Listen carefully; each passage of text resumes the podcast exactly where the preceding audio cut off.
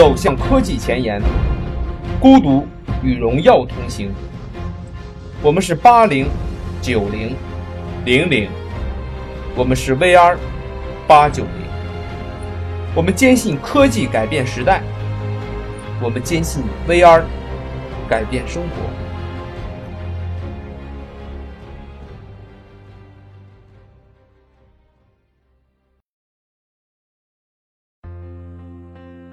VR 才刚刚开始的今天，就叫我们如痴如醉。无论是企业还是爱好者，还是想通过软件或者是硬件设备实现自己在电影领域或者是拍摄领域的突破，那如何生产 VR 内容一直是从业者讨论的热点。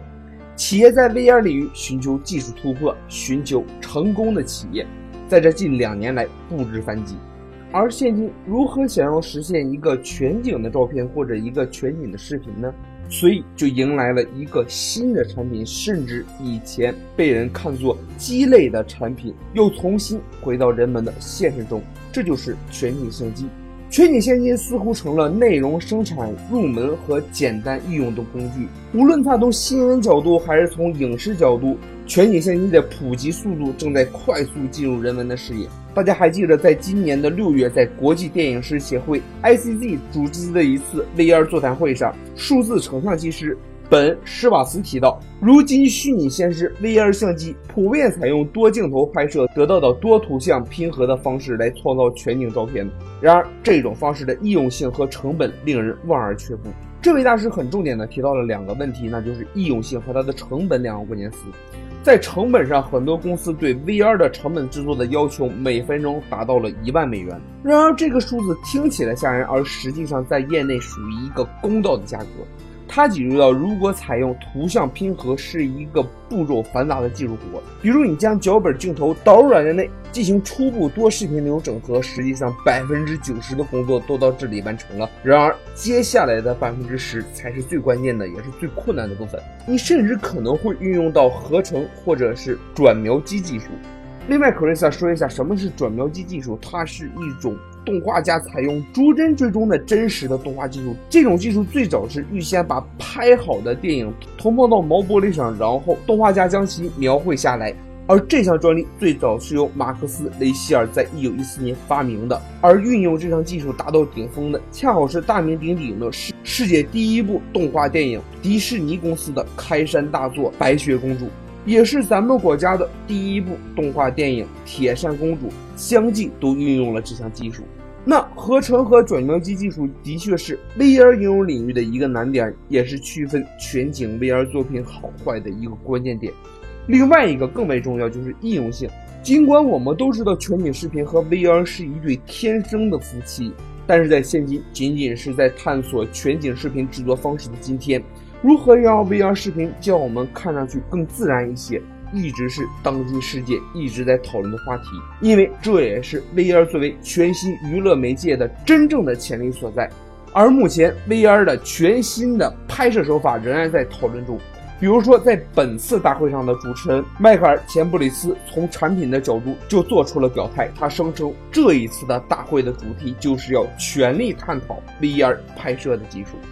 VR 导演席林·特里卡尔就表示。VR 是一种全新的摄影语言，在全景环境中，观众可以随心所欲地欣赏任何角度的景象。但是问题在于，你要如何引导客户的注意力？因为你传统的构图方法在这里已经失去了功效。那因此，你的又一个问题来了：你要如何控制你的故事？传统的方法是否与新技术已经背道而驰了？还有一种角度就是，也可能我们需要将 VR 视作一间巨大的剧场。我们要摒弃传统的概念，从零探索这门新技术。在大会中，很多人都提到了 VR 中摄影机移位的问题，比如你能在 VR 场景里移动摄像机吗？如果能，你要怎样移动？在大会的所有的专业人士共同的认知是，VR 拍摄与传统拍摄的唯一共同之处在于，你的工作都是如何吸引观众的注意力。除此之外，一切都是天差地别的。摄影指导安德鲁斯康说，在拍摄全景内容时，他们尝试了诸如斯坦尼康的各种稳定器，但是这些稳定器基本都会入镜，除非你通过后期消除。这也是现今一百八十度 VR 体验提出的论点之一。不过，这种折价的体验所带来的沉浸感自然有所欠缺。再比如，摄影指导艾文·佩西斯曾有过 VR 头盔拍摄过运动场景的经验，他提出在拍摄的焦点的重要性，还有观众观看的重要性上，也发表了自己的想法。最后还是那个问题，你能移动你的摄像机吗？普遍的认识还是大家觉着可以移动摄像机，但是你必须格外注意摄像机移动给你的 VR 影片造成的影响。在最后，大会主席史蒂芬·斯伯特总结道：“VR 是属于摄影师的媒介，这项技术至今的发展更是日新月异。我们相信，在未来，VR 所扮演的角色也会越来越重要。”那以上这些就是国际电影师协会 ICG 在摄影方面的最新消息。那我们说完 VR 影视的进度，我们要说一说它的拍摄工具了。就像我们标题说的一样，VR 的全景在大力发展，那它自然离不开所需要它的设备。今年也是相机领域最火爆的一年。c r i s a 在这里说的可不是普通的相机啊，而是全景相机。从摄影的发明到如今 VR 全景的流行，人们对精简成像的追求从来没有停止。我们能够直观地感受到从胶卷相机到数码相机摄影技术的变革，但是这仍然停留在二维图的阶段。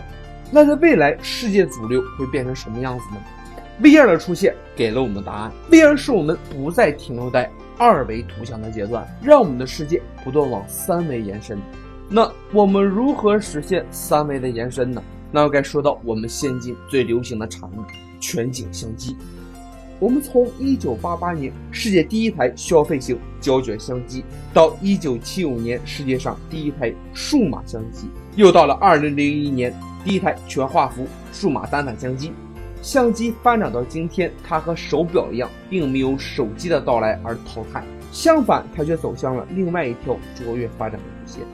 VR 的出现给了所有人创业的机会，而全景相机的出现又给了很多科技公司机会，甚至包括那些让我们一想起来就感叹万千的巨头们。Krisa 是一个相机的爱好者，在我拍够了二维图片之后，又尝试着去往三维去发展，不断的去拍摄各式各样的全景。在全景相机如此火爆的今天，我发现已经有两家昔日的巨头公司已经在悄然的布局现今全景市场。在这里给大家举两个例子，第一家公司是柯达，不管是老的相机爱好者还是新的爱好者。大家都知道柯达这家公司在相机领域所代表的地位。c r i s a 还是要说一说这家公司的辉煌历史。在一九七五年发明第一台数码相机的就是伊士曼柯达公司。它从一九七五年到一九九七年，最高的市值曾经达到三百一十亿美元，被称作感光界当之无愧的霸主。全球最高时期曾经达到十四点三万员工。在柯达公司漫长的一百三十年期间。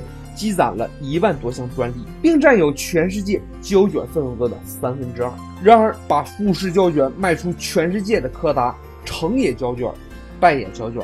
因为胶卷的淘汰，加上柯达企业结构多元化、内部腐败臃肿不堪，自2011年就多次传出破产的消息。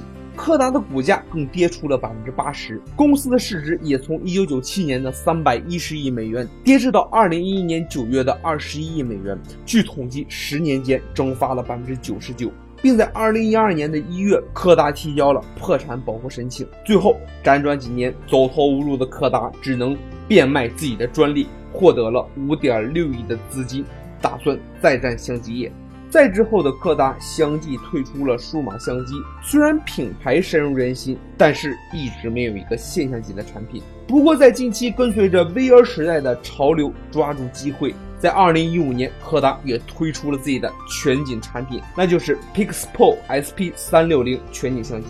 这款相机三百六十度无死角，并且小巧灵便，很快就受到了全景爱好者的欢迎，并在一六年更是推出了四 K 的像素画质。这款全景相机无论是价格还是实用性，都是一个很好的选择。那虽然专攻全景领域的科技公司不少，但是柯达作为曾经的相机巨头，自然有它的优势。我们衷心的希望它能回到以前的辉煌。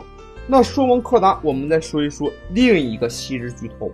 那就是昔日曾经称霸天下的诺基亚，拥有着比柯达历史还要悠久的一百五十年历史的诺基亚，前身是什么都做过，比如说造纸业、后来逐步向胶鞋、轮胎、电缆等领域，最后随着时代潮流开始生产手机。昔日无敌的诺基亚曾经打败手机鼻祖摩托罗拉，占据百分之四十的市场份额。但是因为前期重度依赖散漫系统，加上推出众多机型，在与苹果的竞争中败走。之后又采用微软的 Windows 系统，但是也挽回不了败局。最后，这个曾经市值一千一百五十一亿美元的全球曾经拥有十几万员工的巨头，把自己整个手机业务部门都卖给了微软，甚至不再具备自己的研究部门和销售资源。不过，在今年 VR 如火如风的诱惑之下，诺基亚也在此下了重注。在一五年七月关闭手机业务的诺基亚，在美国洛杉矶一个娱乐界的盛会上。